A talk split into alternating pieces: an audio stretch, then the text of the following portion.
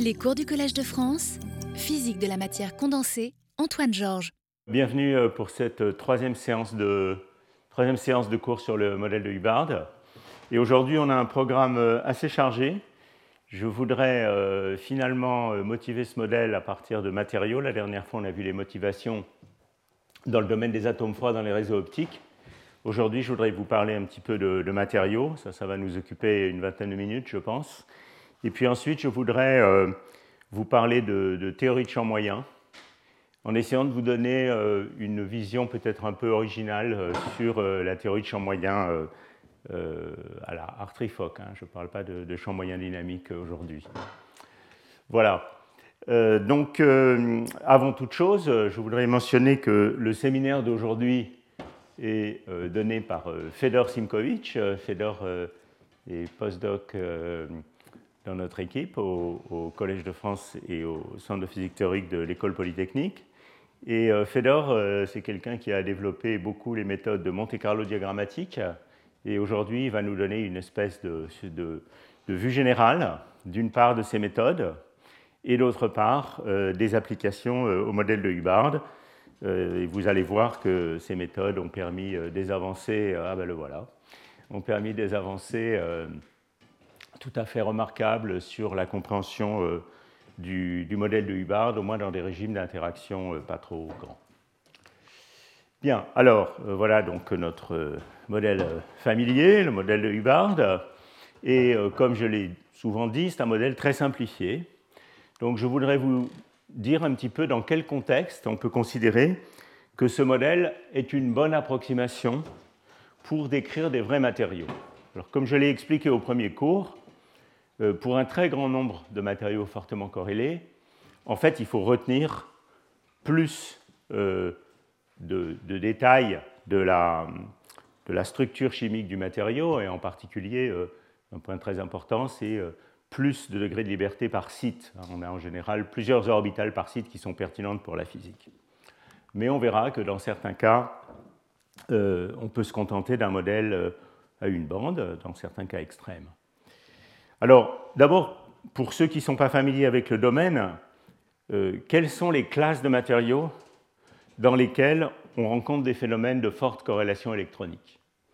Alors en fait, ce sont des matériaux dans lesquels les électrons sont relativement localisés autour de leurs atomes. Si, on a des, des, électrons qui sont dans des orbitales très étendues, d'un atome, d'un site atomique à l'autre, il va y avoir un très grand recouvrement de ces orbitales, donc l'intégrale de transfert T va en général être très grande, et euh, l'élément de matrice de l'interaction de Coulomb-écran T sera souvent dans, ces cas, ce cas plus petite que l'intégrale de transfert. Donc on sera dans des régimes euh, d'électrons faiblement corrélés qui peuvent être bien décrits par des approximations d'électrons indépendants. Alors qu'est-ce que ça veut dire? Ça veut dire que euh, la, fonction d'onde du système n'est pas euh, qualitativement au moins euh, mal décrite par un état produit, disons un déterminant de Slater. En revanche, dans des systèmes où on a des orbitales beaucoup plus localisées, euh, eh bien, ça ne sera plus le cas. L'élément de matrice de, de l'amplitude tunnel T va être relativement petite et comparable à U. Et c'est là où on va avoir des phénomènes de forte corrélation. Alors en pratique, où est-ce qu'on rencontre ça? Alors pour des raisons de, physique atomique assez simples, vous pouvez regarder les cours des années précédentes où j'explique ça un peu plus en détail. Euh, c'est le cas en particulier euh, pour les métaux de transition. Alors ici, euh, pour ceux qui aiment la classification périodique, on commence à remplir la couche 3D hein, quand on va du, du, scandium au zinc. Et vous voyez qu'ici, effectivement, ce sont les premiers si vous regardez même les éléments purs, ce sont les premiers euh, éléments purs à l'état solide qui euh, euh, ont une physique qui évoque immédiatement celle des interactions entre électrons, puisque vous avez ici des matériaux magnétiques. Hein, le, fer, le nickel, etc., sont des matériaux magnétiques. Et ça, ça vous signale immédiatement qu'effectivement, il y a des effets d'interaction et de corrélation qui sont importants dans ces matériaux. Et ça correspond à la physique des électrons dans ces couches 3D partiellement remplies. Alors la même chose est vraie pour les autres méthodes de transition ici. Ces méthodes de transition correspondent au remplissage progressif de la couche 4D. Alors, parce que les, orbitales, la partie radiale des orbitales 4D est un peu plus étendue que celle des orbitales 3D, puisqu'il faut qu'elles soient orthogonales spatialement, ça veut dire que l'intégrale de transfert pour ces métaux de transition 4D va typiquement être un peu plus grande que pour les 3D. Donc on s'attend à des effets de corrélation, au moins du point de vue de l'interaction de Coulomb écranté, relativement plus faibles pour les euh, métaux de transition 4D et leurs composés. Effectivement, euh, alors que beaucoup d'oxydes de euh, ces métaux 3D sont des isolants de Mott, il y a en fait peu d'oxydes des métaux 4D qui sont des isolants de Mott. Ceci étant dit, les corrélations électroniques pour les métaux 4D, une fois chassés par la porte du point de vue de la physique de Hubbard, rentrent par la fenêtre du point de vue d'autres physiques. Et en fait, le couplage de Hund joue un rôle très important dans les oxydes de métaux de transition des, couplages 4, des métaux 4D. Donc il y a quand même des effets de corrélation très fortes, mais plutôt dus au couplage de Hund. C'est le cas en particulier de, de composés du ruthénium. Par exemple, le fameux euh, supraconducteur strontium de ruthénium O4 est un euh, métal fortement corrélé en raison du couplage de Hund.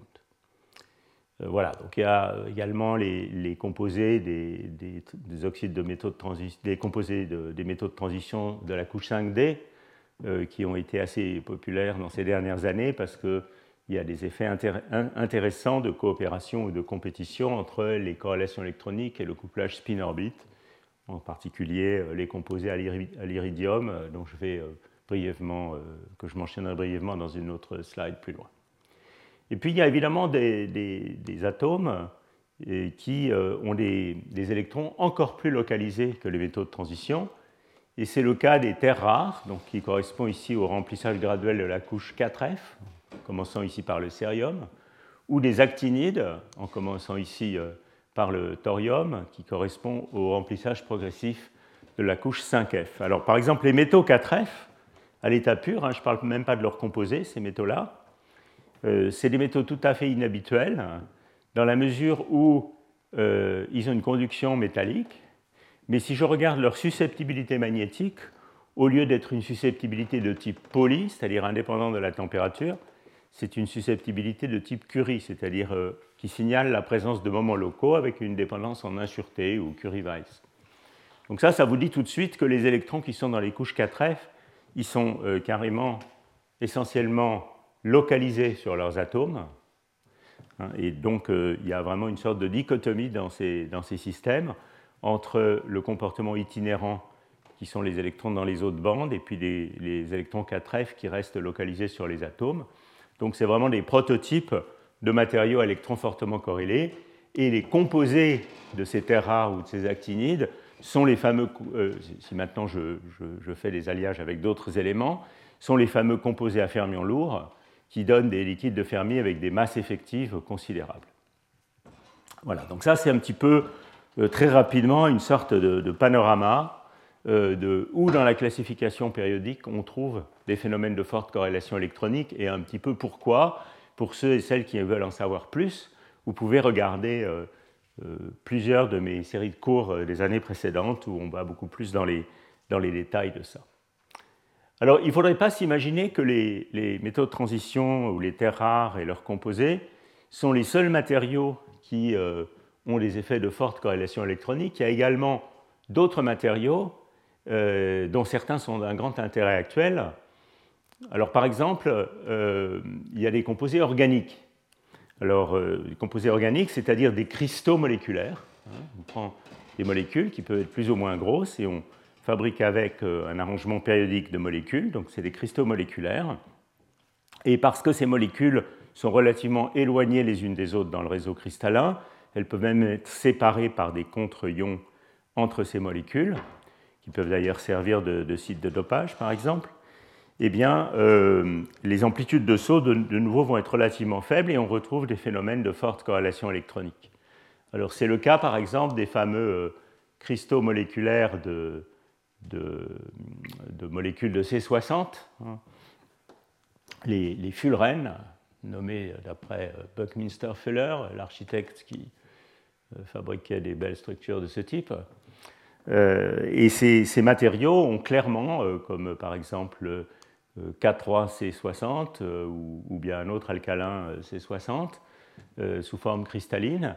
Ce sont des matériaux qui ont des phases très intéressantes et en particulier, et en particulier des phases supraconductrices, mais également des phases isolantes de Mott qu'on peut contrôler par substitution sur ce site ou surtout par pression.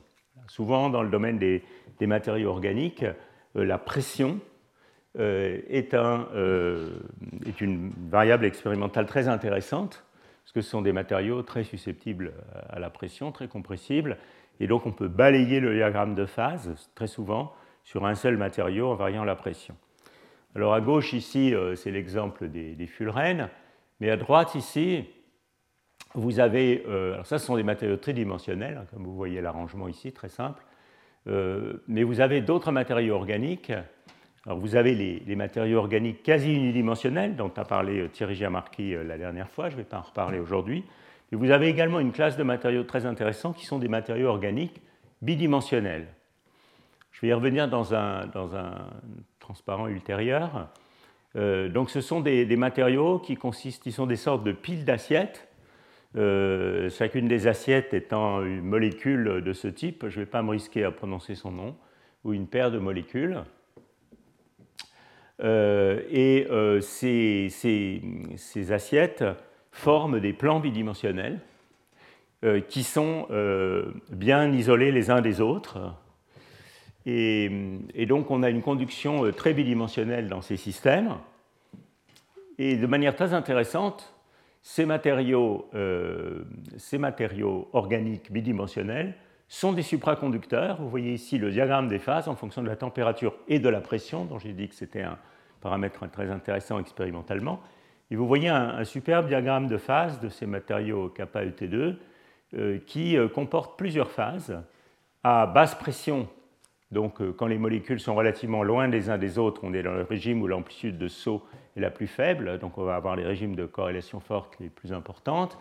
On a euh, un isolant antiferromagnétique, tout à fait du type de ceux euh, euh, qu'on observerait dans d'autres matériaux inorganiques comme ceux dont j'ai parlé tout à l'heure, un isolant de Mott antiferromagnétique, on en verra la physique en champ moyen plus tard aujourd'hui, qui est séparé d'une phase à plus haute température où on a des, des, comportements Curie-Weiss de la susceptibilité, mais pas d'ordre magnétique.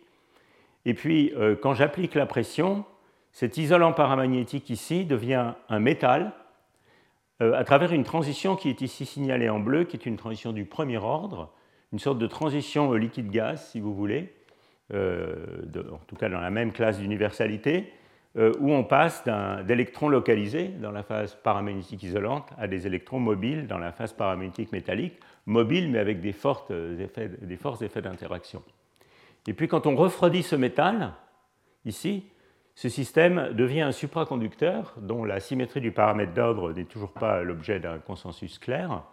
Et vous voyez que ce supraconducteur, il a un TC max qui est de l'ordre de 14 Kelvin.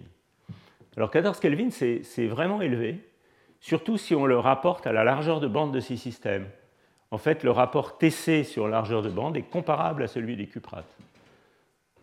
Donc, euh, parce que la largeur de bande dans les cuprates est, beaucoup plus large. Donc, euh, en fait, ces matériaux, euh, malgré leur TC de 14 Kelvin, qui est déjà pas si mal en valeur absolue, méritent tout à fait le nom de supraconducteur à haute température critique, en, valeur relative. Et puis, il y a une phase intermédiaire où il semblerait que la, supraconductivité et l'antiferromagnétisme coexistent. Donc, voilà cette classe de matériaux triangulaires organiques. Ils, sont euh, euh, étudiés dans peu de laboratoires actuellement, beaucoup au Japon, mais quelques-uns en Europe et aux États-Unis. Et euh, ils, ont toutes sortes d'effets très intéressants. Une de leurs particularités, je vais y revenir dans la suite, c'est que d'une part, ils sont, le réseau sous-jacent dans les plans est triangulaire, donc c'est un réseau avec de la frustration. Il y a donc des compétitions intéressantes entre effets d'interaction et effets de frustration. Euh, et d'autre part, ils sont, eux, bien décrits par un modèle de Hubbard à une bande. Les bandes sont suffisamment séparées pour que ce soit le cas. Je vais vous le montrer dans la suite. Bon, et puis évidemment, euh, cette liste, c'est très incomplète, euh, sans parler de, des nouveaux matériaux qui sont très étudiés actuellement. qui sont les systèmes de bicouches de graphène twistés, ou comme on dit, on donne un angle de rotation par rapport d'une couche par rapport à l'autre, et on fabrique comme ça toute une classe de nouveaux matériaux ayant des propriétés intéressantes. Alors ce sujet a connu une explosion à partir de 2018, quand, donc vous voyez c'est tout récent, quand Pablo Jarillo Herrero euh, au MIT a découvert la supraconductivité euh, dans ces bicouches de graphène twistées. Euh, mais il y a également pas seulement le graphène qu'on peut faire tourner comme ça, mais toute la classe des dix calcogénures de métaux de transition. Donc un métaux de transition et deux atomes, par exemple, de soufre ou de sélénium. Euh, pour lesquels on peut également euh, faire de l'ingénierie de structure de bande, si vous voulez, en faisant tourner les deux couches l'une par rapport à l'autre.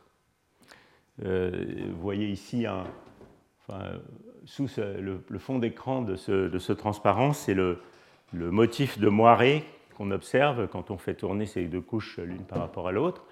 Et je vais vous montrer un petit peu plus tard un transparent dans lequel on voit euh, la structure de bande d'un de ces composés de de métaux de transition, qui réalisent eux aussi, euh, pour certains, une assez bonne approximation, enfin qui sont décrits par euh, des modèles de Hubbard à peu de bandes, voire à une seule bande.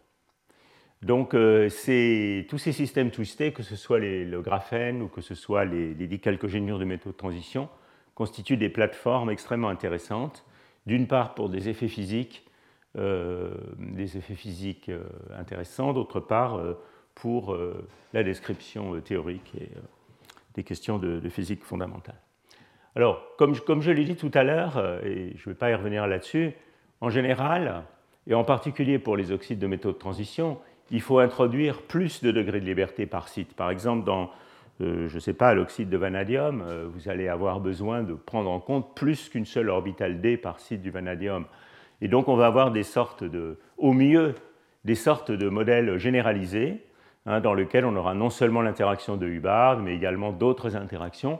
Ce n'est pas l'objet du cours de cette année, mais je veux que vous ayez quand même euh, clairement ça en tête. Il va donc falloir considérer des extensions du modèle de Hubbard à plus d'orbitales, avec des, interactions à plus longue portée, etc., euh, etc. Un tenseur complet d'interaction, on avait vu ça brièvement au courant.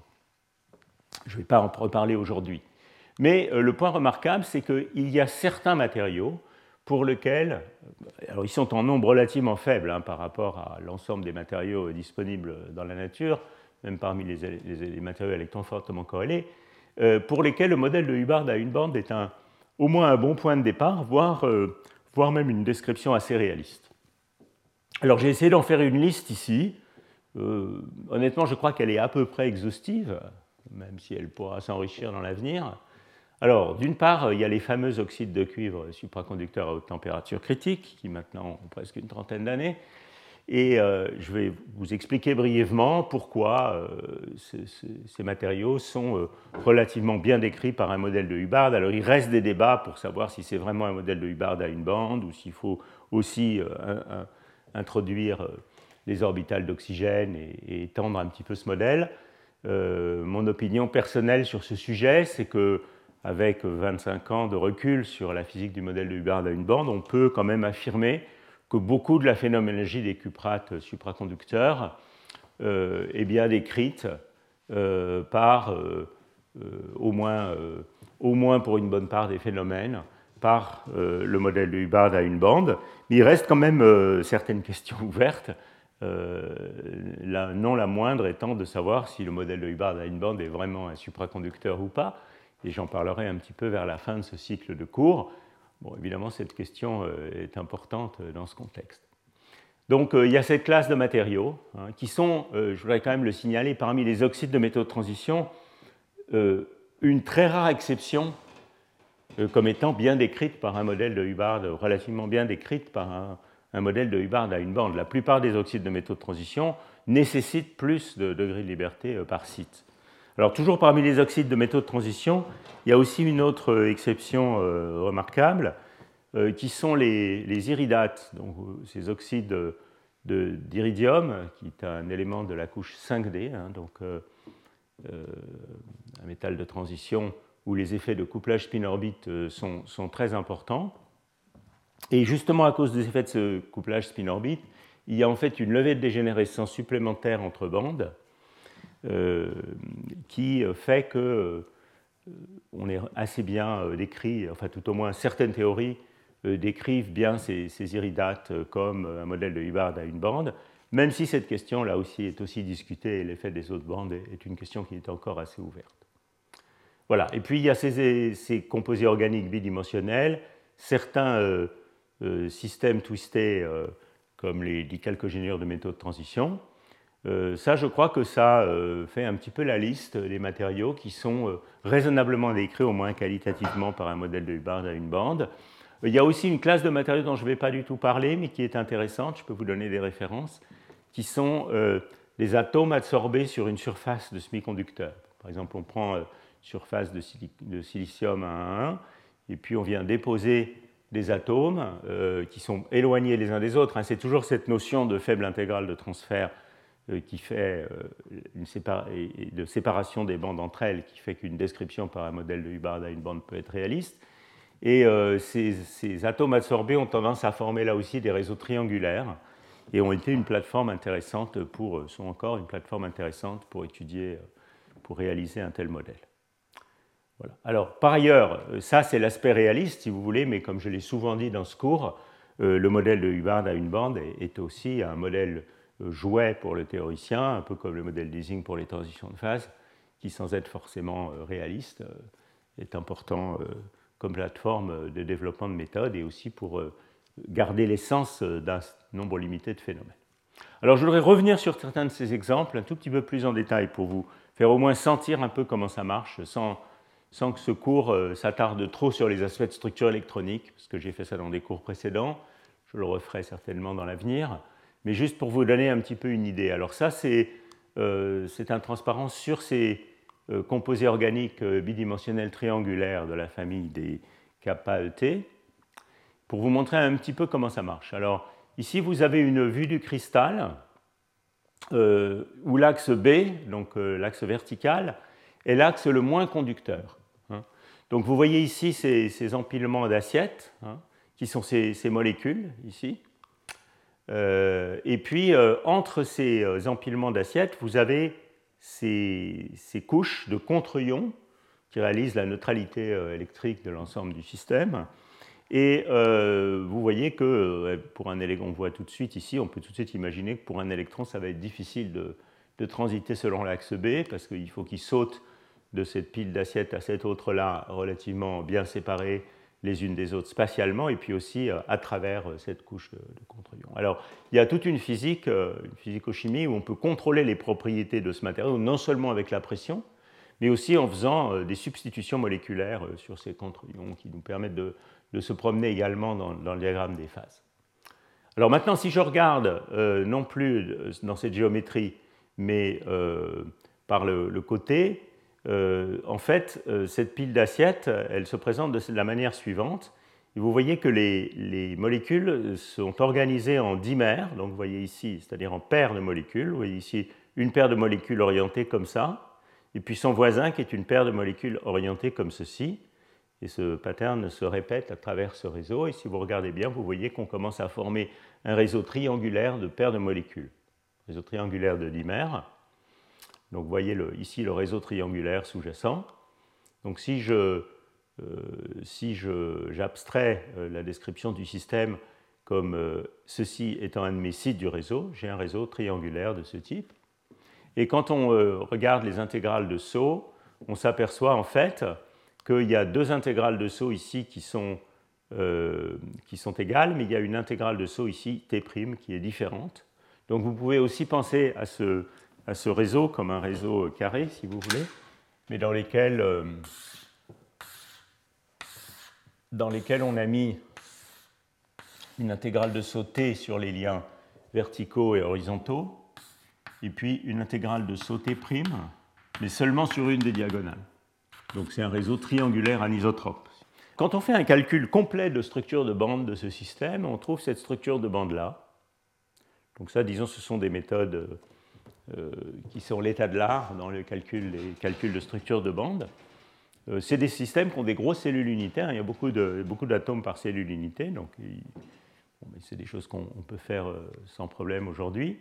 Et alors vous voyez que ce qui est remarquable, c'est qu'il y a toute une quantité de bandes enchevêtrées ici euh, à, énergie négative. Zéro, c'est le niveau de Fermi. Hein. et puis toute une quantité de, bandes de spaghettis enchevêtrées ici. Mais vous voyez qu'il y a entre ces deux paquets de bandes, il y a des bandes bien isolées et en particulier au niveau de Fermi qui est ici. Vous voyez qu'il y a un groupe de deux bandes. Alors pourquoi deux bandes? Parce qu'il y a en fait euh, euh, deux euh, sites par cellule unité dans ce matériau qui sont bien isolés. Et si on fait une description de basse énergie, en termes d'un Hamiltonien effectif de basse énergie de la physique de système, en retenant les états qui sont les états importants pour la physique au niveau de Fermi, eh bien, on trouve une description de modèle de Hubbard à une bande sur un réseau triangulaire avec cette anisotropie euh, TT'. Donc voilà euh, un petit peu très rapidement esquissé, disons, euh, la structure électronique de, ces matériaux organiques triangulaires, bidimensionnels. Et pour ceux qui veulent en savoir plus, vous pouvez regarder ces, deux articles ici. Il y en a beaucoup d'autres, bien sûr. Je crois que j'ai cité donc, je n'ai pas cité ici un article de revue de Ross Mackenzie qui est aussi très bien sur ce sujet. Alors, je voulais aussi vous donner un petit peu une idée de, pourquoi la structure électronique de ces euh, matériaux, euh, euh, de ces dix calcogénures de métaux de transition twistés a quelque chose à voir avec le, modèle de Hubbard.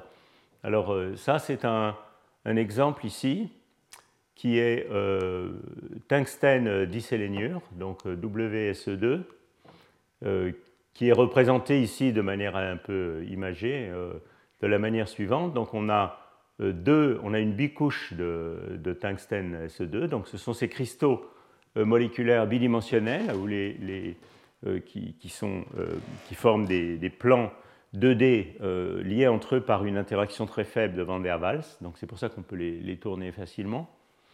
Et puis on fait tourner l'un par l'autre avec un petit angle cette, euh, euh, une couche par rapport à l'autre. Et euh, voilà le calcul de, structure de bande. Et vous voyez qu'ici, on a en gros la bande de valence et la bande de conduction.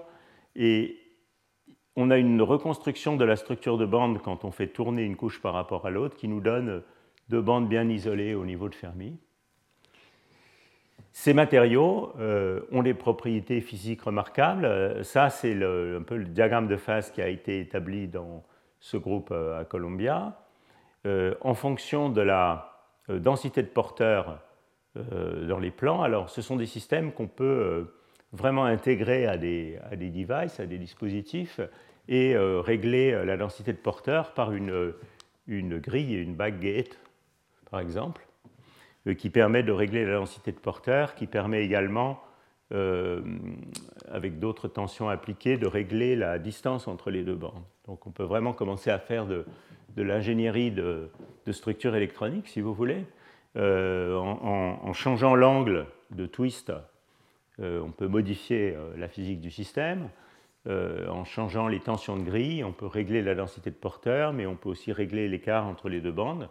Donc ça devient des systèmes où on peut vraiment faire euh, du, de, l'electronic structure design, si vous voulez.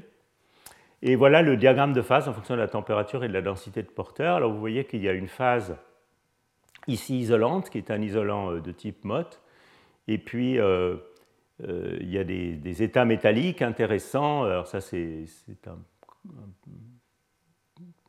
représentation en couleur de la, de la résistivité. Hein utilise la résistivité pour le, code de couleur. Euh, donc la résistivité diminue quand on va à basse température. Et ici, dans les phases bleues, ben, elle tombe à zéro. Donc on a des phases supraconductrices de part et d'autre d'un isolant de Mott, qui fait beaucoup penser un peu qualitativement à la physique des cuprates ou, aussi à, la physique de ces, de ces supraconducteurs organiques. Alors pourquoi est-ce qu'on a deux bandes isolées comme ça? Alors on peut le, comprendre un petit peu qualitativement de la, de la manière suivante. En fait, quand on twist, quand on introduit un angle, vous voyez ce motif de moiré ici, quand on introduit un, angle, vous pouvez penser à ça comme euh, la rotation d'une des zones de Brillouin par rapport à l'autre. Et dans cette euh, mini, donc, donc, ce que fait cette rotation, c'est qu'elle décale la bande de conduction de la couche du haut et de la couche du bas par une petite quantité, comme ça. La même chose pour la bande de valence. Et puis il y a une reconstruction de ces deux bandes qui maintenant se croisent. Et c'est cette reconstruction ici que vous, que vous voyez dans le calcul. Ah. Que se passe-t-il Intéressant. Voilà, que vous voyez ici dans le, dans le calcul de, structure de bande. Bon, je ne vais pas euh, m'attarder plus longtemps. Encore une fois, euh, la structure électronique de ces matériaux twistés, ça serait l'objet de tout un cours. Euh, ça viendra peut-être dans les, années qui viennent. mais c'est juste un petit peu pour vous donner un parfum de comment ça marche et de pourquoi ces, plateformes, pourquoi ces matériaux sont des plateformes intéressantes actuellement. Je vais juste finir cette présentation des matériaux en revenant au bon vieux Cuprate et en vous donnant un petit peu aussi une intuition de pourquoi euh, ces systèmes sont bien décrits, peuvent être en première approximation bien décrits par un modèle de Hubbard à une bande. Donc la structure euh, cristalline des, des, cuprates supraconducteurs, je suppose que vous l'avez probablement tous et toutes vu au moins une fois dans votre vie. C'est typique des oxydes de métaux de transition avec la structure perovskite. Peut-être une des meilleures représentations pour le physicien, c'est celle-ci. Donc ça, c'est la structure classique de La2CuO4. C'est très simple en fait quand on est un petit peu familiarisé avec, les oxydes. Vous avez ici ces octaèdres en jaune. Chacun des, sommets des octaèdres est occupé par un oxygène. Donc là, on n'a pas représenté les atomes euh, explicitement non plus à l'intérieur de la cage. Mais à l'intérieur de cette cage d'oxygène, il y a un cuivre. Donc voilà une, représentation ici. Hein où vous voyez euh, ces atomes de cuivre qui occupent les nœuds de ce, réseau cristallin très simple. Et puis, euh, autour de, chacun de ces cuivres, il y a quatre oxygènes dans les plans. Et puis, il y a deux oxygènes liés apicaux qui sont celui-ci et celui-là. Voilà, et puis entre ces plans, donc ces, octaèdres se touchent par les sommets, ils forment des plans bidimensionnels, ici. Et puis entre ces plans, il y a un troisième élément, qui est en l'occurrence une terre rare, euh, le lantane, qui est représenté par les atomes bleus. Donc euh, vous voyez que ce qui se passe, c'est qu'on a des, matériaux quasi 2D, hein, puisqu'il y a ces plans de cuivre-oxygène dans lesquels toute la conduction va se faire. De nouveau, on est dans un système où la conduction, selon C ici, est difficile, la résistivité est plusieurs ordres de grandeur plus grande. Et quand vous regardez euh, quand vous regardez ces plans de, cuivre oxygène ici, où l'action se passe, si vous voulez, bah, comme beaucoup d'entre vous le savent, je pense, ces plans ont une structure cristalline extrêmement simple. On a un cuivre sur chacun des sites d'un réseau carré. Et puis on a les oxygènes qui sont entre les, sites. Donc dans les plans, on a une formule chimique qui est cuivre O2, hein, puisque euh, c'est ça la, cellule unité. Hein. Chaque cuivre a deux, oxygènes. Vous translatez ce motif par les translations du réseau carré et vous reconstituez votre plan de, cuivre-oxygène. Voilà. Alors, euh, si je fais un comptage de la valence du système dans l'état lanthanum 2, lanthane 2, cuivre, oxygène 4, qu'est-ce que je trouve? L'oxygène, c'est quelque chose qui aime toujours attraper deux électrons, donc il va avoir il va être 2 moins, et j'en ai 4.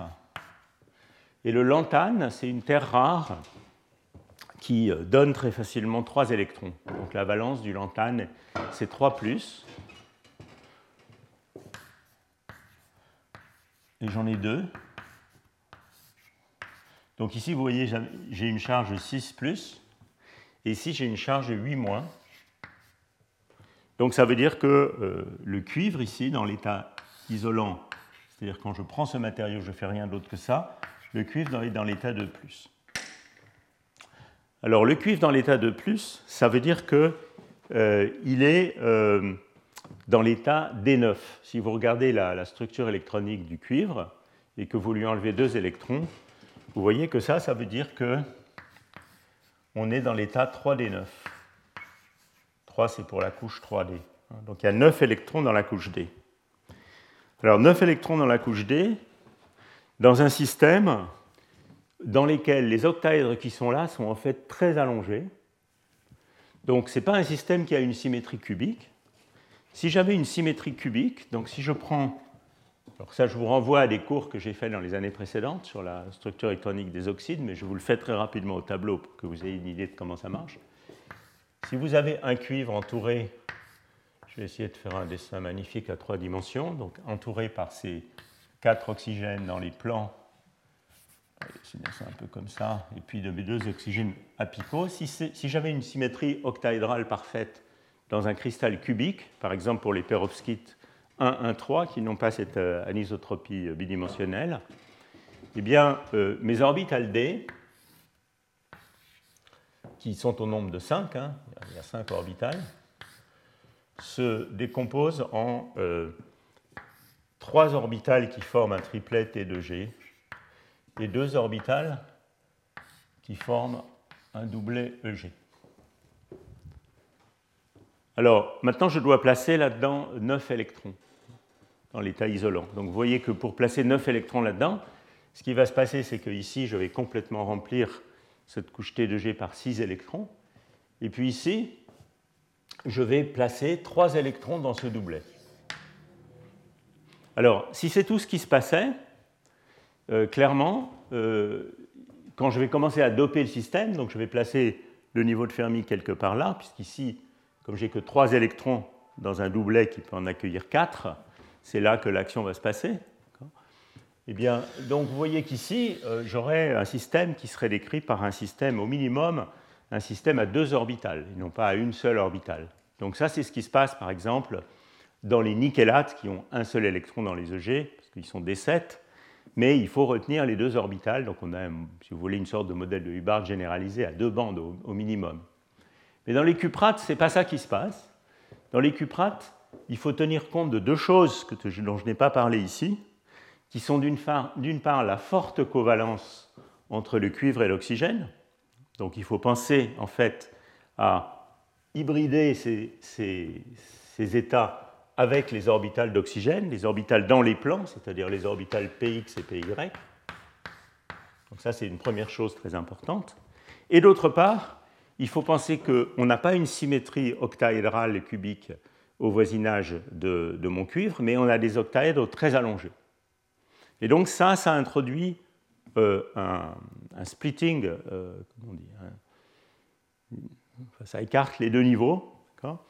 Euh, et donc au final, ce qu'on trouve, c'est qu'on a une orbitale antiliante de cette, de cette orbitale x2-y2 g ici, qui est très haute en énergie, hein, c'est la plus haute en énergie, et c'est elle qui va être occupée. Donc ici, je vais avoir une orbitale x2 y2 qui s'hybride avec les oxygènes px, py, qui va me donner un niveau dans lequel se trouve mon électron unique. Et puis ici, j'ai un autre niveau qui va prendre mes deux électrons. Donc on va avoir huit niveaux complètement pleins, et puis une orbitale antiliante ici qui va contenir un électron. Et donc en gros, je vous le fais très vite avec les mains, c'est pour ça qu'il y a une seule bande euh, active au niveau de Fermi dans, euh, les, dans les cuprates supraconducteurs. Alors pour vous le décrire un petit peu plus précisément, euh, voilà, si vous voulez, le, dessin un peu mieux. Donc là, je pars du cuivre dans un environnement cubique, disons, où j'aurais T2G avec 6 électrons et EG avec 3 électrons. la distorsion des octaèdres induit un, une levée de dégénérescence supplémentaire de ces orbitales T de G, donc ici entre XY et XY et YZ, et puis ici entre X2 moins Y2 et 3Z2 moins R2. Alors, euh, pourquoi est-ce que euh, le fait de tirer sur les octaèdres selon l'axe C, ça stabilise les orbitales Z2 bah, Pour des raisons bien évidentes. Hein. C'est simplement la répulsion de Coulomb qui devient moins grande avec les oxygènes en direction C, donc ça stabilise les orbitales qui pointent dans la direction C, c'est-à-dire les orbitales Z2. C'est pour ça que cette orbitale diminue en énergie, et celle-là qui est l'orbitale planaire euh, est comparativement euh, déstabilisée.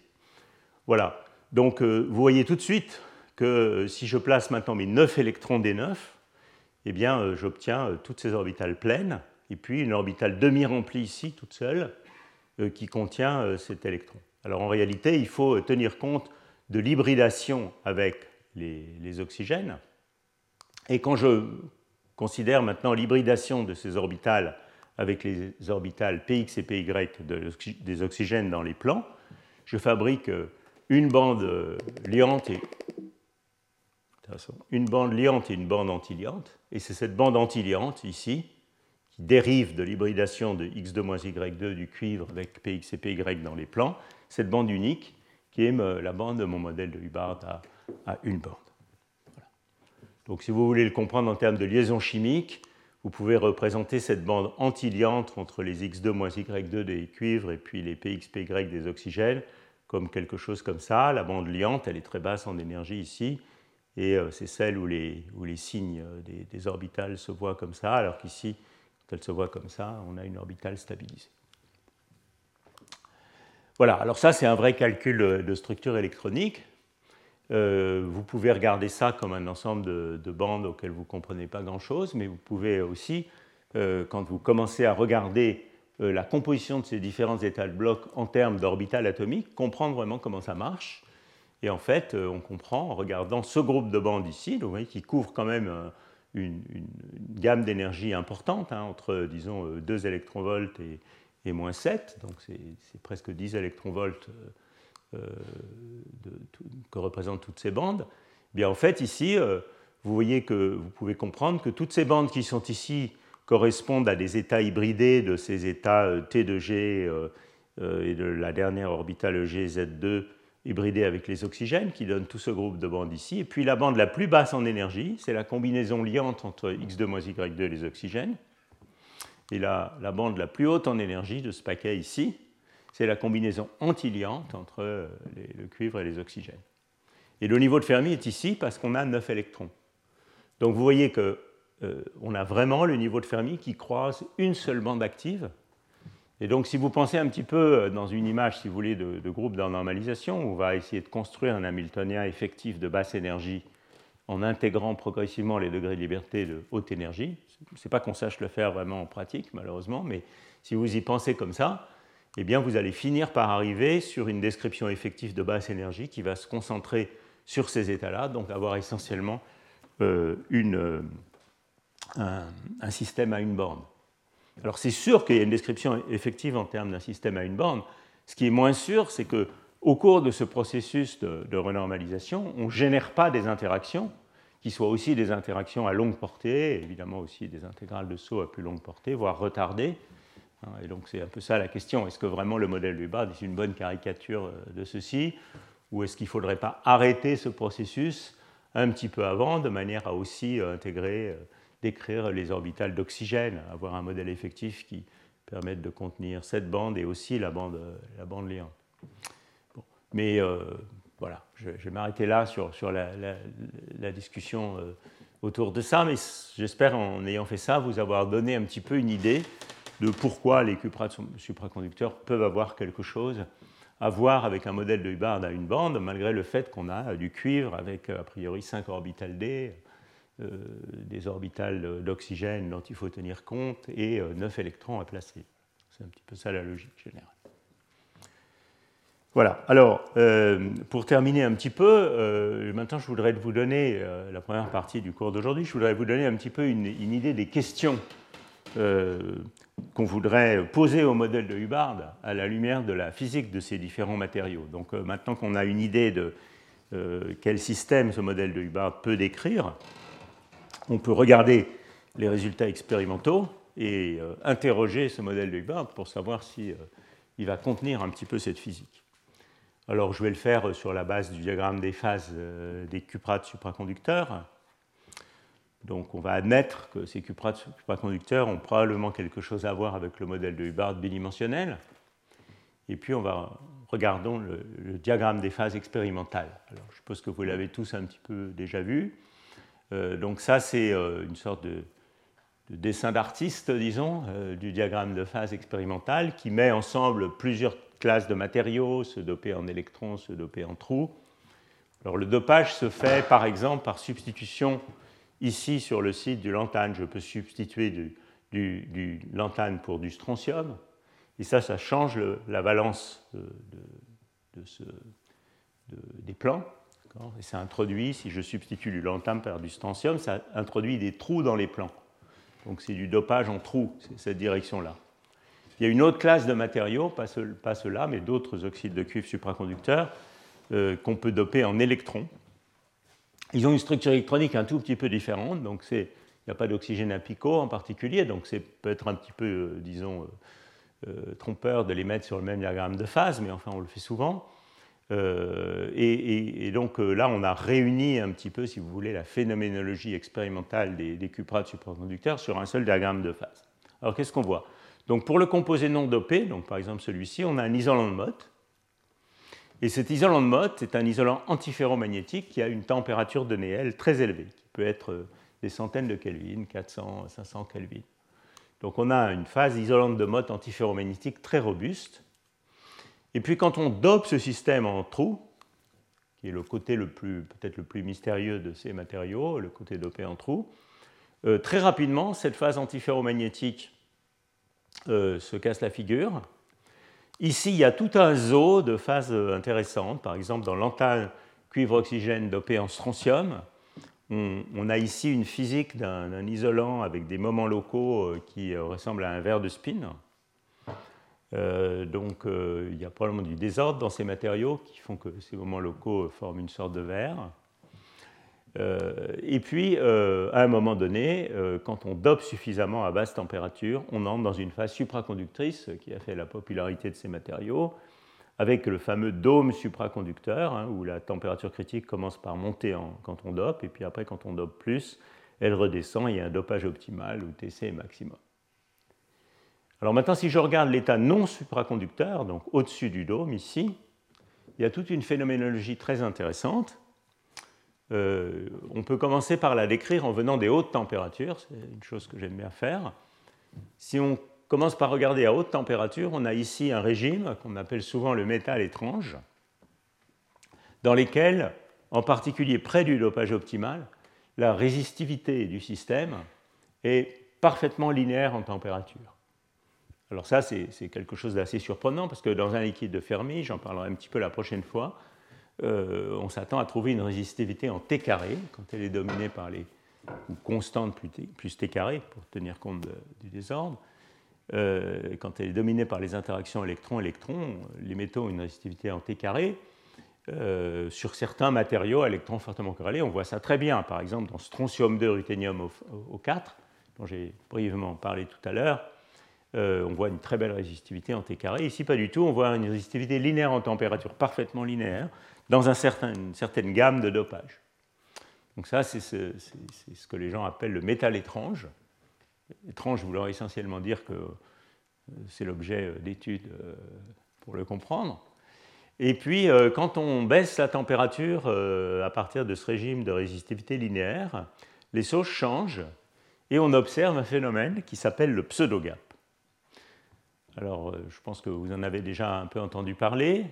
Euh, qu'est-ce que c'est que le, pseudo-gap Alors en fait, c'est le fait que euh, différentes sondes expérimentales permettent d'affirmer qu'il y a un déficit d'état excité euh, dans ce système, c'est-à-dire qu'au lieu d'avoir des bonnes quasi-particules, hein, qui sont les états excités d'un système d'électrons, il y a des régions de la surface de Fermi dans lesquelles on n'arrive pas à former des quasi-particules cohérentes, alors qu'il y a d'autres régions de la surface de Fermi où on y arrive. Je vais vous montrer euh, une mesure de, spectroscopie de photoémission qui permettent de sonder la présence de quasi-particules ou pas. Euh, cette mesure, vous pouvez, euh, disons, très très très naïvement y penser comme la fonction spectrale du système résolue en, en moment et en énergie, en impulsion et en énergie. Et ça, c'est la zone de Brillouin, c'est le quart de la zone de Brillouin de ces plans bidimensionnels, donc Kx KY entre 0 pi sur A, 0 pi sur A. Hein. Donc là, on vit dans, cette description bidimensionnelle. On a une zone de Brillouin qui est celle du, réseau carré à deux dimensions. On a une seule bande, on a une surface de Fermi avec un seul feuillet. Ça, c'est effectivement une réalité expérimentale. Donc, euh, on voit bien qu'il y a une surface de Fermi avec un seul feuillet dans les plans, euh, au moins dans, ce cas-là. Et, euh, et, voilà cette surface de Fermi. Et quand on regarde le spectre de photoémission euh, en différents points proches de cette surface de Fermi, ce qu'on voit, c'est que si on est dans la direction diagonale de la zone de Brillouin, donc ce qu'on appelle en général la direction nodale, pourquoi nodale? Parce qu'en fait, c'est là où le, gap supraconducteur euh, a un nœud, s'annule, parce qu'il a une symétrie x2 moins y2, donc il s'annule sur la diagonale. Bien, quand on regarde la direction nodale dans l'état normal, on a un beau pic de quasi-particules que vous voyez en bleu ici. il y a une bonne quasi-particule ici. Euh, euh, alors on peut négocier pour savoir si vraiment sa largeur est en T2 ou bien si ce n'est pas exactement un liquide de Fermi, mais en tout cas il y a une quasi-particule. En revanche, quand on, regarde ici, près des, des antinœuds, donc de pi0 et 0pi, ce qu'on voit, c'est un spectre qui est beaucoup, beaucoup plus mou, d'une part, et puis d'autre part, si vous regardez attentivement, 0 euh, étant la position euh, des excitations d'énergie nulle, ici, vous voyez qu'il y a un décalage, il y a un, recul de, la... si je regarde le point d'inflexion du spectre, ici, il est en recul par rapport à 0. Et donc il y a une sorte de gap qui s'est ouvert, qu'on peut prendre comme la distance entre 0 et ce, point d'inflexion du spectre, ou qu'on peut prendre comme le maximum ici, qui correspond, si vous voulez, à une perte d'état excité quand on se rapproche du niveau de Fermi. Donc c'est ça qu'on appelle le pseudo-gap. Ce n'est pas comme ça qu'il a été découvert, ça c'est sa manifestation en photoémission, qui nous permet de savoir de quelle région de l'espace K provient ce phénomène du pseudo-gap. Donc le déficit d'état excité, euh, il, est, euh, il, est, associé aux régions antinodales, dans le, dans le cas des, cuprates dopés en, en trous. Pardon. C'est pas comme ça que, le pseudo-gap a été découvert. Alors vous voyez que c'est assez intrigant. Ça veut dire que euh, quand on dope cet isolant de Mott, maintenant si vous pensez à la, naissance du métal, donc là, je, repars d'ici. Comment ce métal va naître quand je lui introduis des porteurs de charge? Ben, La description la plus naïve, ça serait de dire on part d'un isolant de Mott, et puis quand on dope ce système en porteur de charge, on va fabriquer un métal avec des bonnes quasi-particules sur toute la surface de Fermi.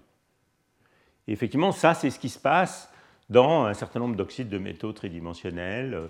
Euh, c'est des choses qui sont bien comprise sur le plan théorique, bien décrite par exemple par la théorie du champ moyen dynamique, voire mon cours d'il y a deux ans.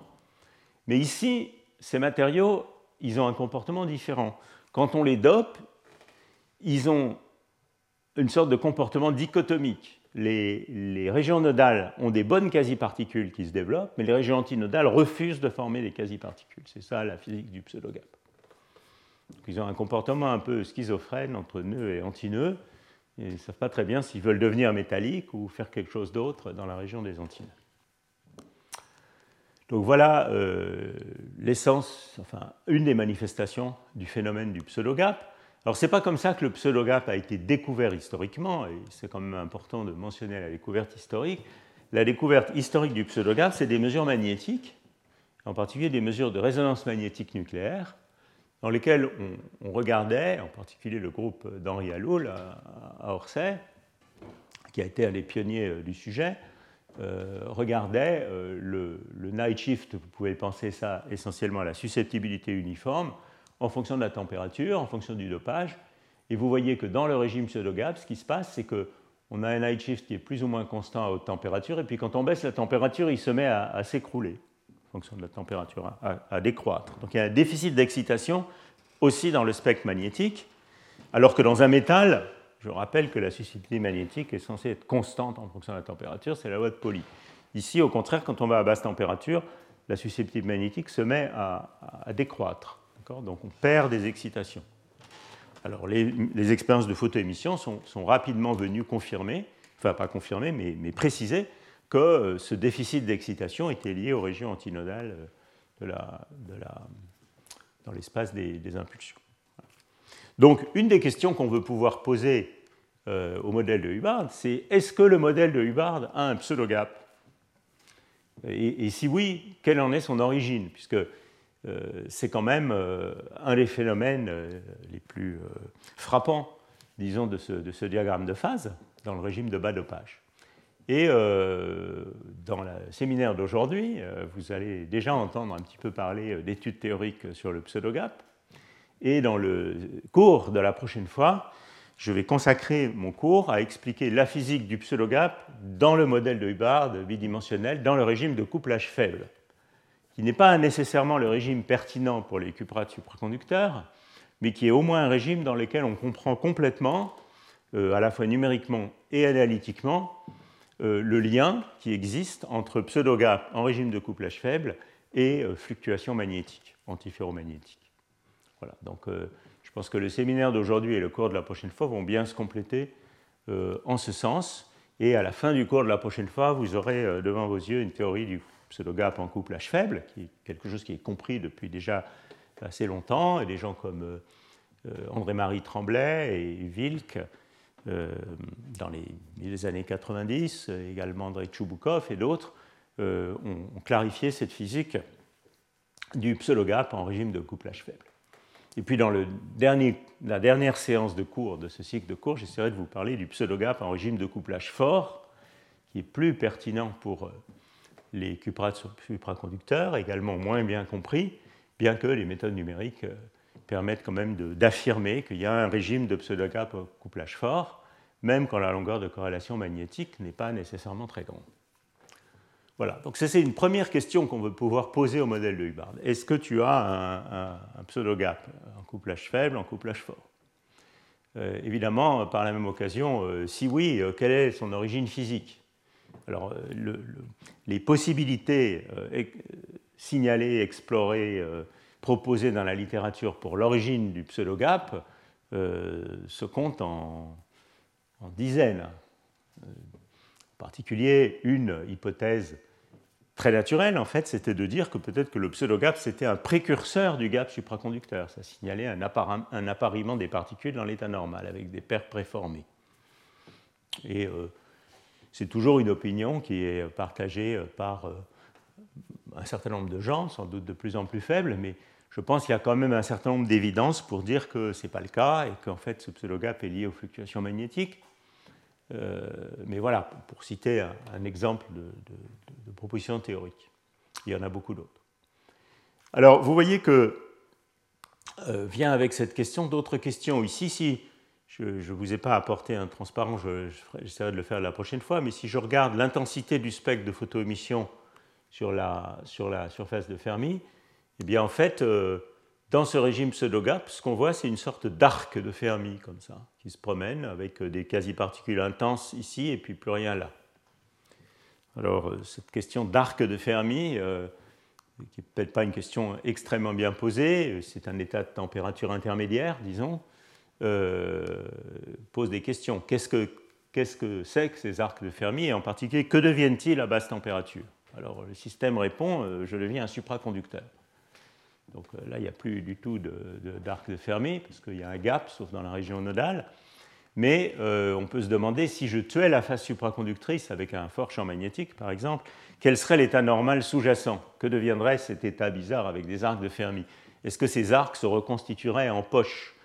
Euh, Est-ce y aurait une reconstitution, une reconstruction de la surface de Fermi Si oui, est-ce que c'est dû à l'apparition d'un autre type d'ordre qui brise la symétrie de translation ou bien euh, est-ce ou bien est-ce qu'en réalité il y a un état plus exotique où on peut avoir une reconstruction de la surface de Fermi sans brisure de symétrie?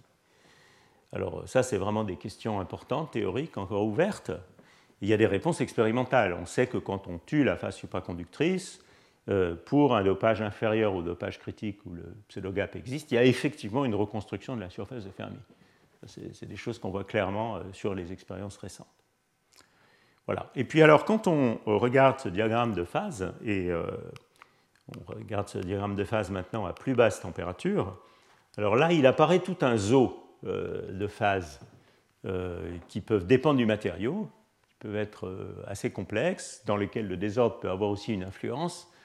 Et en particulier, clairement, c'est assez générique dans les cuprates, à basse température et bas dopage. Il y a un régime ici avec des ordres de charge c'est-à-dire que les trous se mettent à certains endroits et pas à d'autres. Il y a une modulation de la charge, une onde de densité de charge qui se développe dans le système. Et euh, si j'ai le temps, sûrement pas avoir tout à fait le temps aujourd'hui, mais je vais vous montrer comment ce type d'ordre de charge apparaît euh, dans les théories de champ moyen, juste dans le champ moyen statique. Euh, il y a effectivement des phases complexes à basse température, dans l'état fondamental, disons, qui ont des ordres de charge.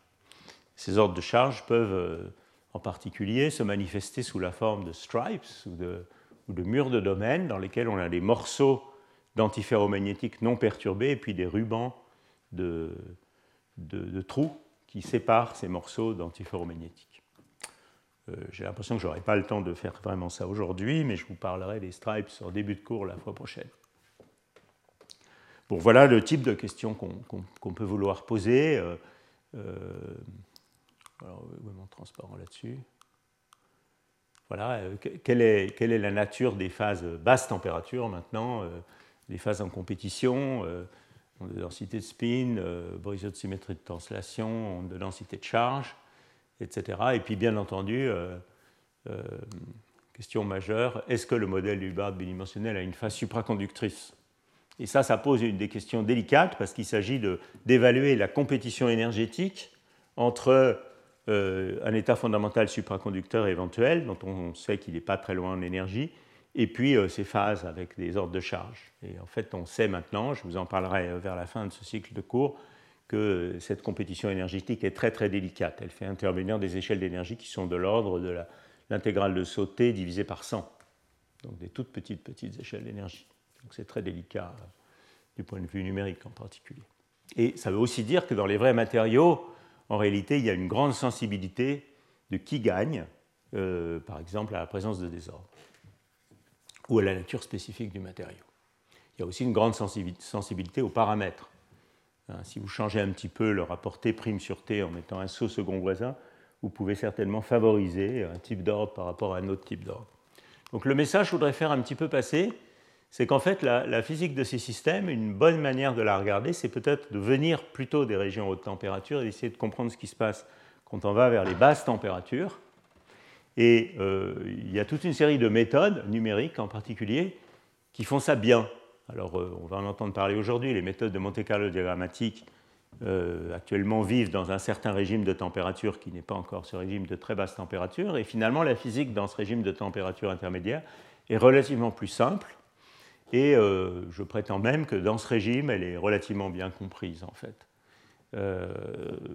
À la fois par des méthodes de type extension de DMFT en cluster, donc cluster DMFT, et maintenant aussi par les méthodes de Monte Carlo diagrammatique et d'autres. La physique à basse température est plus complexe et surtout elle fait intervenir beaucoup d'ordres en compétition avec des petites échelles, petites différences, toutes petites différences d'énergie. Bon, alors pour finir un petit peu ce, panorama, euh, une des questions importantes, c'est aussi. Ah, ça, c'était pas prévu au programme. Excusez-moi. Je vous ai parlé des questions physiques. Je voulais un petit peu aussi. Je voulais vous parler un petit peu des observables. Donc, euh, on veut questionner ce modèle sur ces questions physiques, mais comment est-ce qu'on va le regarder? Quels observables on va calculer? Alors, de préférence, des observables qui nous permettent de répondre à ces questions, mais aussi des observables qu'on peut corréler directement aux expériences.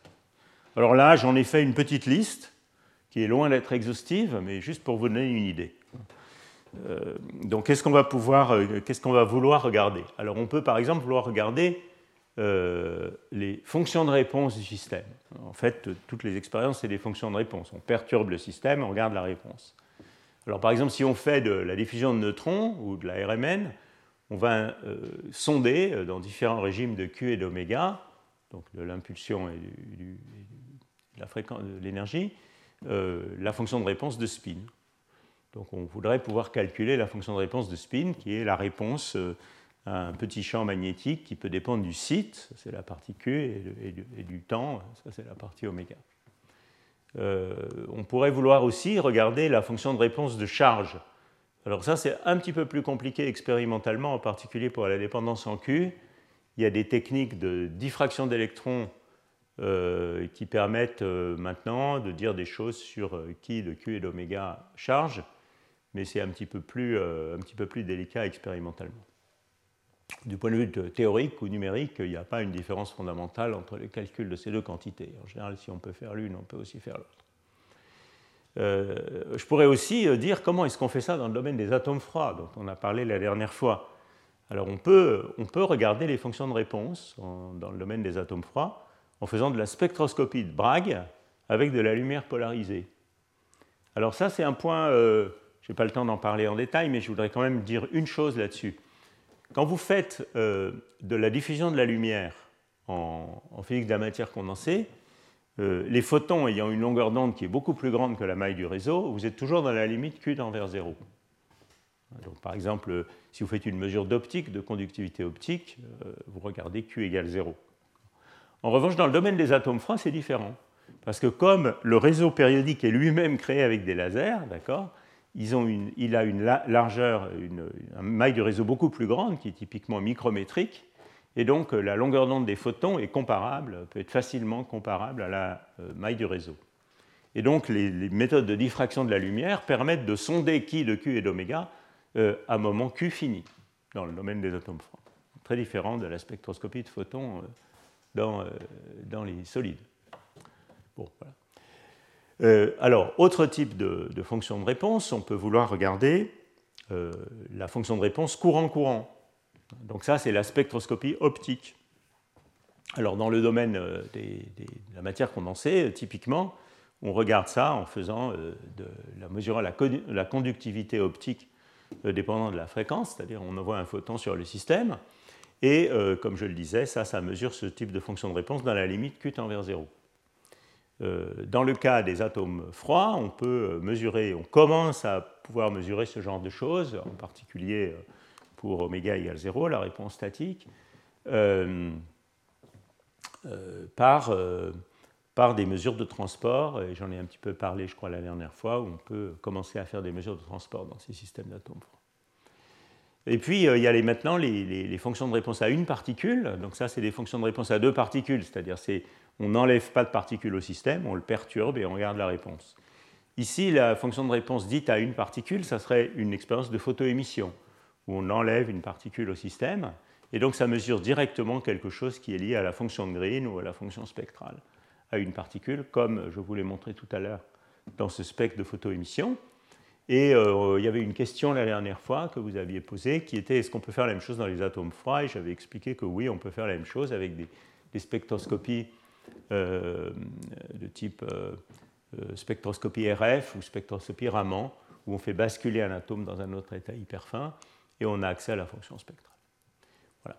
Donc ça, c'est pour vous donner un petit peu une idée de quels sont les observables qu'on va vouloir calculer théoriquement, d'une part pour répondre aux questions physiques que j'ai, dont certaines mentionnées plus haut, et d'autre part euh, pour, euh, en liaison directe avec des observables expérimentales.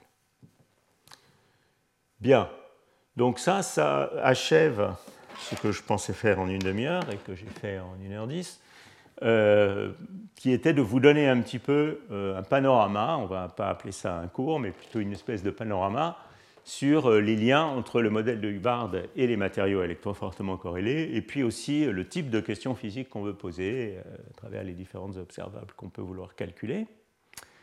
Et je vais maintenant passer à une deuxième partie du cours, qui se continuera manifestement la prochaine fois, où je vais revenir à des choses plus théoriques, mais aussi plus précises, et vous parler un peu de la première chose qu'on peut faire au-delà des électrons libres, c'est-à-dire le champ moyen, le champ moyen statique old school. Peut-être si vous avez une ou deux questions, c'est un bon moment de les poser sur cette partie-là avant qu'on attaque le champ moyen.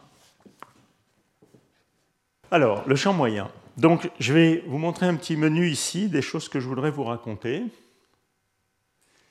En fait, je voudrais saisir l'occasion de ce cours pour vous donner un petit peu une perspective peut-être un peu euh, différente de celle que vous voyez dans les livres, un peu originale sur les théories de champ moyen.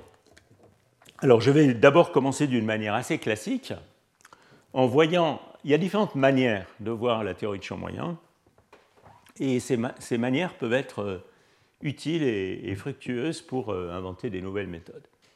Alors, il y a d'abord la manière, euh, je dirais, la plus classique, dans laquelle on voit le champ moyen comme une approximation par un Hamiltonien effectif à une particule, donc un Hamiltonien libre, autocohérent, euh, en négligeant les fluctuations. Donc c'est la première manière dont je vais euh, l'introduire.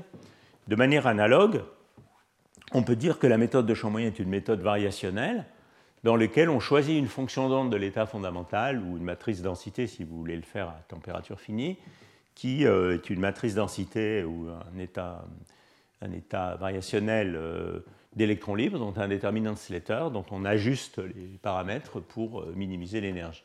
Donc ça, c'est tout à fait classique euh, de, voir le champ moyen de cette manière.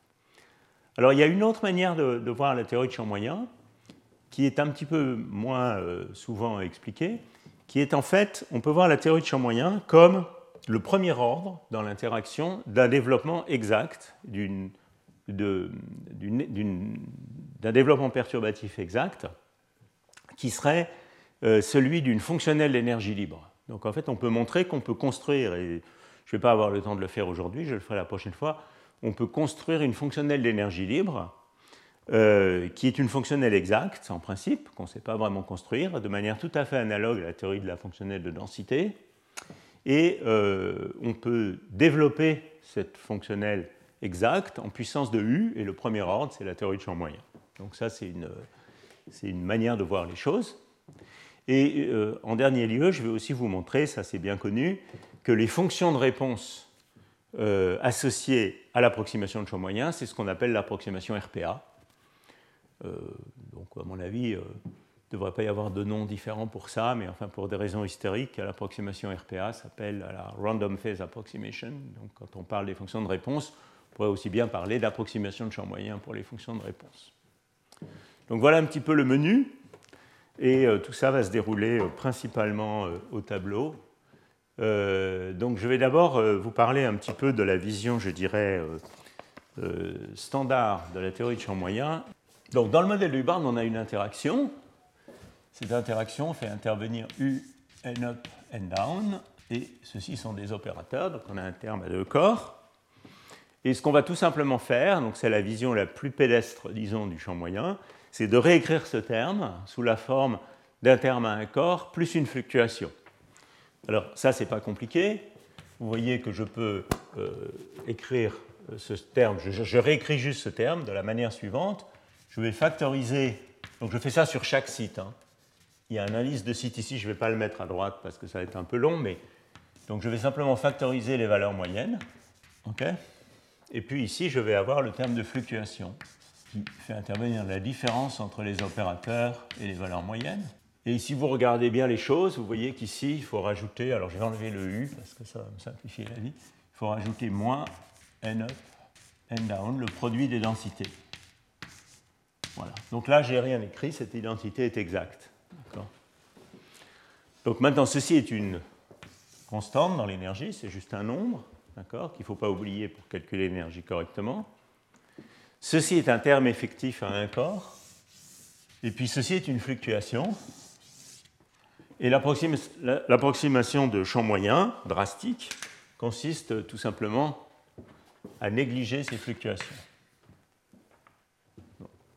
Voilà comment on peut voir les choses. Alors ça, ça nous amène à quoi? Eh bien, ça nous amène à une théorie autocohérente dans laquelle j'ai remplacé mon système par un Hamiltonien effectif à un corps qui va être constitué bon, bah, d'une constante qui est le terme d'énergie ici, moins U somme sur I de NI up, NI down. Alors maintenant, attention, euh, pour éviter d'avoir tout le temps à écrire des valeurs moyennes, je vais bien faire attention de distinguer les NI sigma qui sont des nombres qui sont les valeurs moyennes d'opérateurs, et puis les n chapeau i sigma, qui sont les opérateurs. C'est 3 i sigma, c'est i sigma? D'accord? Sinon, je vais avoir écrit des crochets tout le temps, c'est trop long. Donc, j'ai ce terme qui est une constante, mais qui dépend des densités locales. Hein. Et puis ensuite, j'ai euh, mon terme habituel, mon Hamiltonien de Hubbard, somme sur sigma de, je peux même garder TJ si vous voulez, de C croix I sigma c'est J sigma Ij. Et puis j'ai un terme ici qui va être plus U, somme sur I, de NI up opérateur fois NI down densité, d'accord Plus U, somme sur I, de NI up densité, NI down opérateur. Et puis éventuellement le potentiel chimique, moins mu, somme sur I, sigma, de C croix I sigma, si vous voulez, de N sigma. Voilà.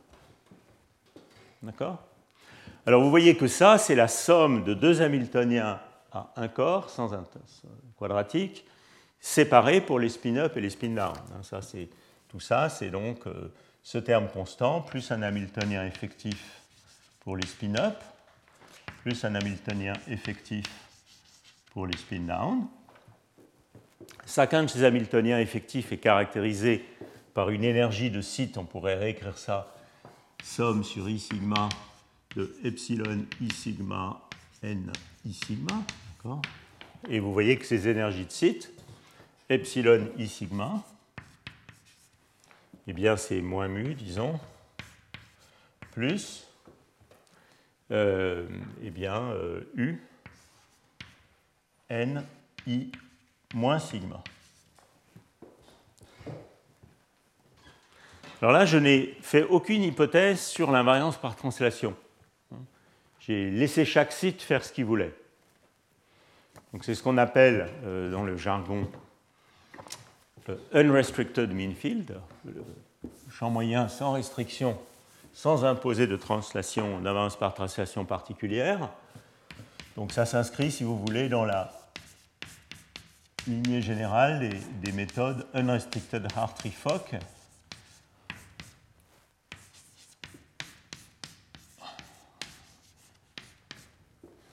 une classe de méthodes très générale pour les problèmes à N-core, dans lesquels on laisse chaque site ou chaque orbital, etc., faire ce qu'elle veut.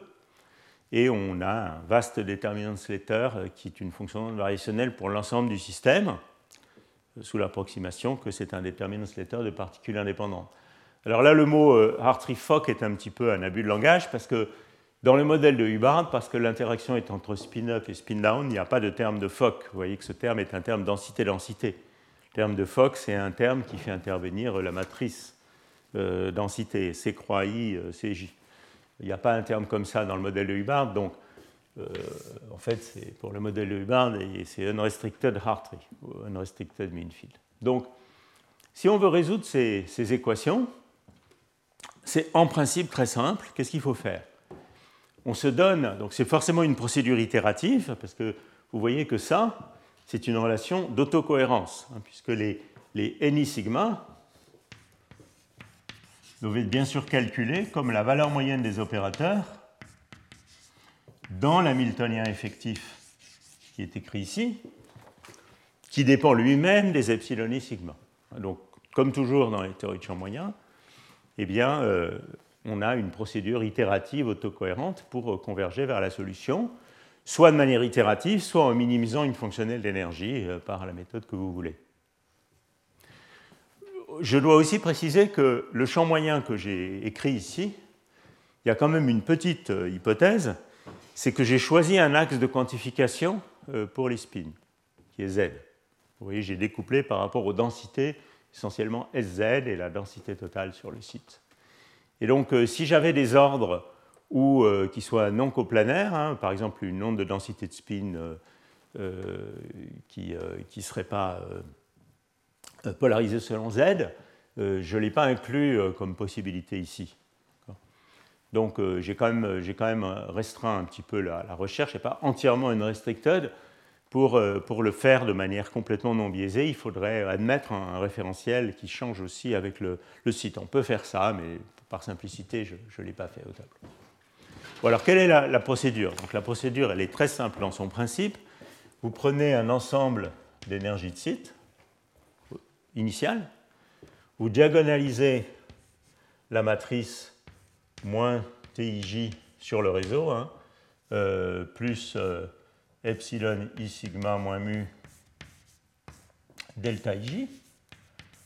Donc il y en a une pour les spin-up et une pour les spin-down. Ça, ce sont donc des matrices M, I, J sigma, il y en a deux pour les spin-up et les spin-down qui, ont chacune une dimension n sites par n sites.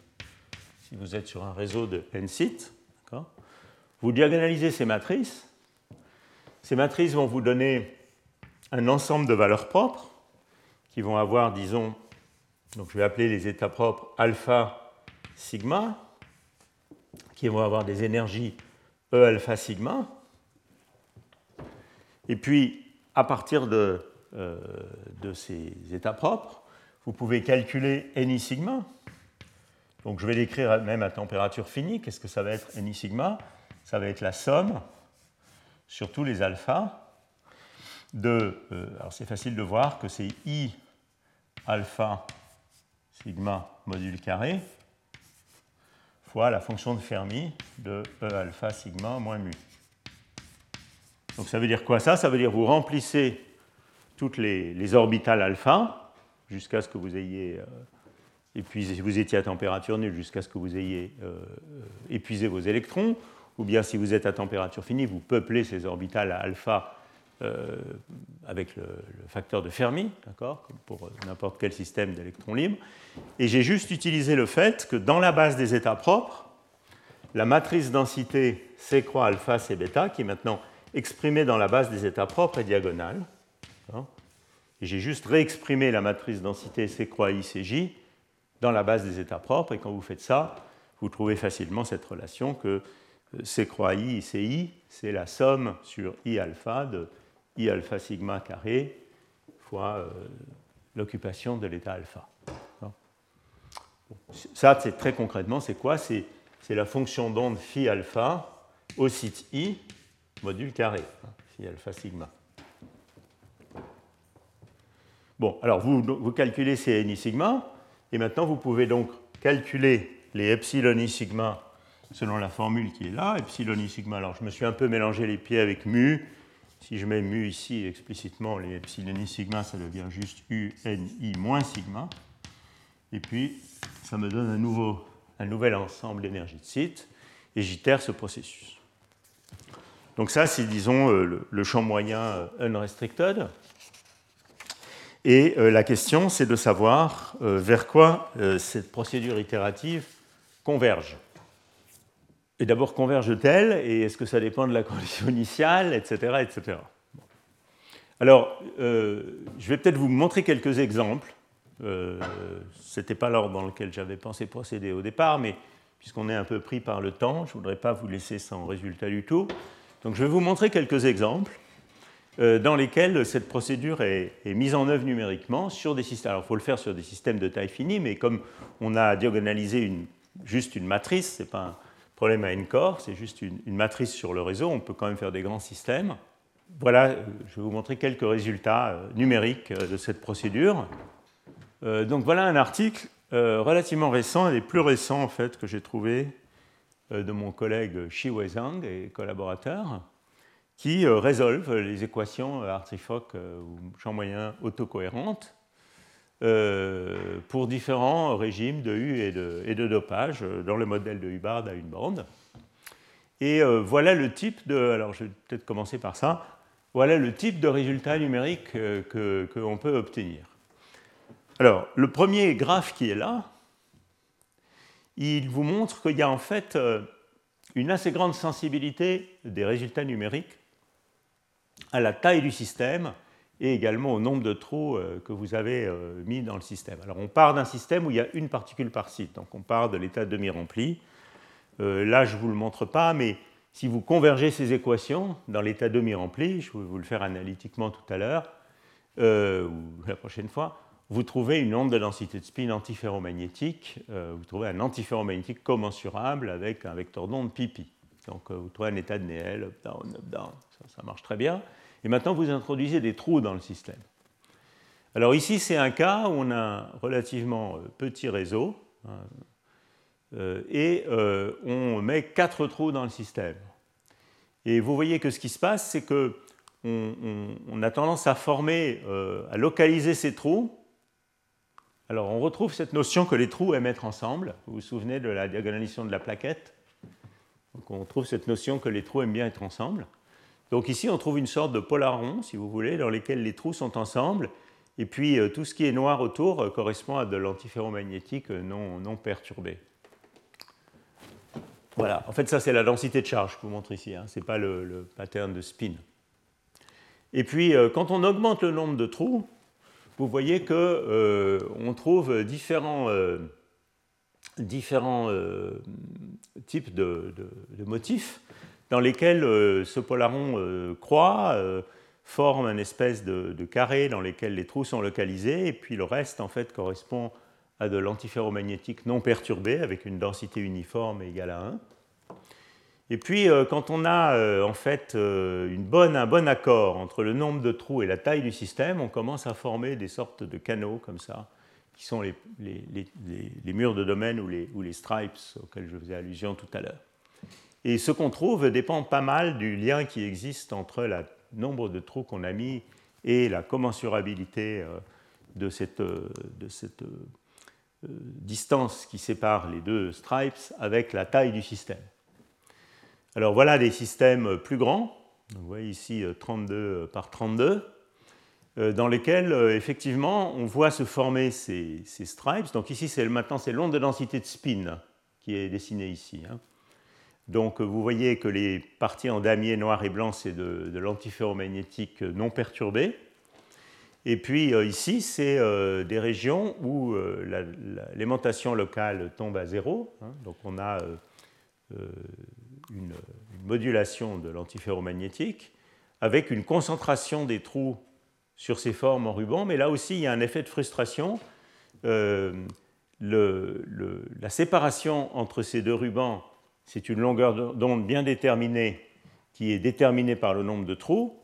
Et selon que cette séparation est commensurable ou non avec la taille du système, on a soit une situation sans frustration, où les stripes sont bien contents, comme celle-ci ou celle-ci, ou euh, une, situation où les stripes sont un peu frustrés et donc doivent suivre un motif un peu compliqué pour s'adapter à la, taille du réseau, euh, comme ça.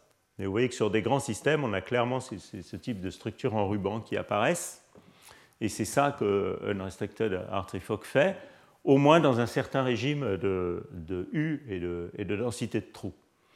Alors pour préciser ça un tout petit peu plus, je vais vous montrer ici, euh, toujours dans cet article, l'évolution de, l'état fondamental euh, unrestricted mean field en fonction euh, de, de, U et ce que vous voyez ici, c'est euh, le, maximum et le minimum de la densité.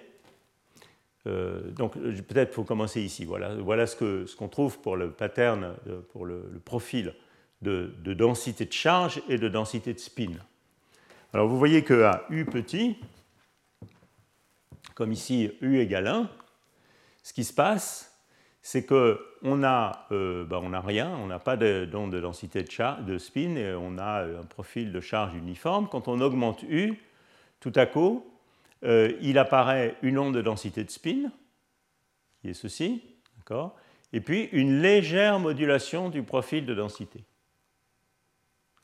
Et quand on augmente U encore plus, par exemple ici U égale 4, on n'a plus une onde de densité de spin comme ça, mais on a une région d'antiferromagnétique non perturbée, avec un état de Néel up-down, up-down, qui est séparée par une région où l'aimantation tombe à zéro et où la densité de trous est, très grande.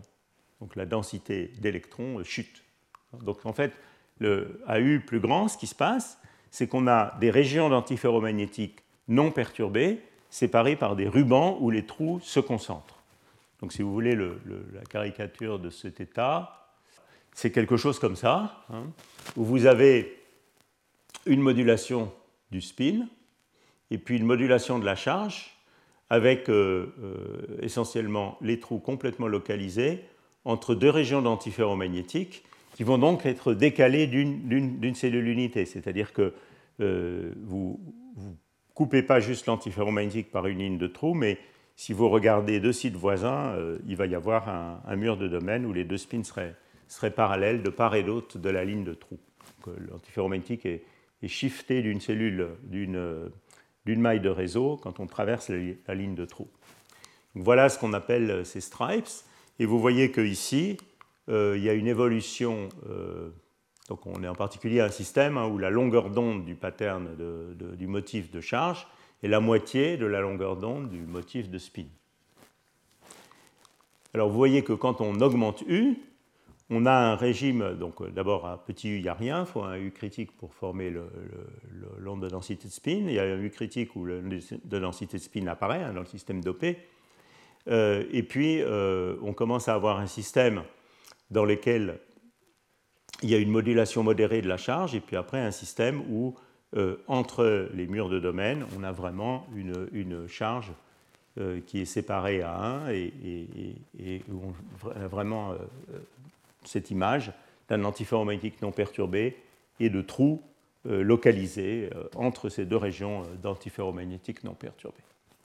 Donc ça, ça vous montre un petit peu le résultat des, calculs euh, non, non, non contraints, avec l'apparition de ces stripes ou de ces murs de domaine.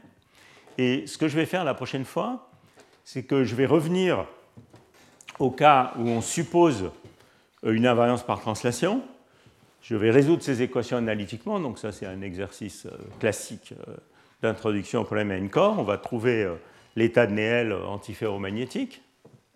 Et je vais aussi vous donner un très joli argument, qui est euh, en particulier qu'on trouve dans un bel article de Heinz Schulz, euh, pour lequel euh, cette onde de densité de spin incommensurable qu'on trouve quand on dope est instable vers la formation de, murs de domaine, en fait. Voilà, alors pour juste conclure, avec pas mal de minutes de retard, je voudrais quand même vous faire sentir qu'on commence à avoir un petit peu euh, différents éléments qui nous permettent de commencer à deviner un petit peu le diagramme de phase de ce modèle, au moins dans le cas de mi-rempli. Euh, si vous mettez ensemble ce qu'on a fait la dernière fois, qui est euh, l'étude du modèle en couplage fort en regardant juste deux sites puis une plaquette, et en, montrant que tout ça devient une sorte de modèle de Heisenberg hein, à grand U, et euh, ce qui ressort de cette théorie de champ moyen à petit u, qui est qu'on a une onde de densité de spin antiferromagnétique, eh bien, vous pouvez commencer à deviner un petit peu comment les choses se passent. Et j'espère que ça deviendra plus clair à la fin de la première moitié du cours de la, fois prochaine. Euh, donc, à, U grand, on va avoir un état antiferromagnétique, qui est une conséquence directe du modèle de Heisenberg, mais un gap de charge qui va être d'ordre U. Et par contre, à U petit, cette théorie de champ moyen euh, vous montre qu'il existe au demi-remplissage euh, une phase antiferromagnétique qui est dans le cas d'un réseau avec un, saut plus proche voisin seulement, avec emboîtement parfait de la surface de Fermi, apparaît dès U égale 0. Entre les deux, il doit exister, par exemple, à trois dimensions, une température de Néel qui va croître comme ça et puis redescendre après, puisque le couplage de Heisenberg est d'ordre 1 sur U. Donc on peut tout de suite deviner qu'il y a ici une phase antiferromagnétique. Ici, une phase avec un gap de charge très grand, mais pas d'ordre magnétique, donc une phase qui va être essentiellement un isolant de mode paramagnétique avec des spins qui fluctuent, et puis ici un régime métallique. Ça, ça prépare un petit peu aussi euh, le séminaire de Fedor et ce qu'on dira la fois prochaine. Retrouvez tous les contenus du Collège de France sur www.colège-2-france.fr.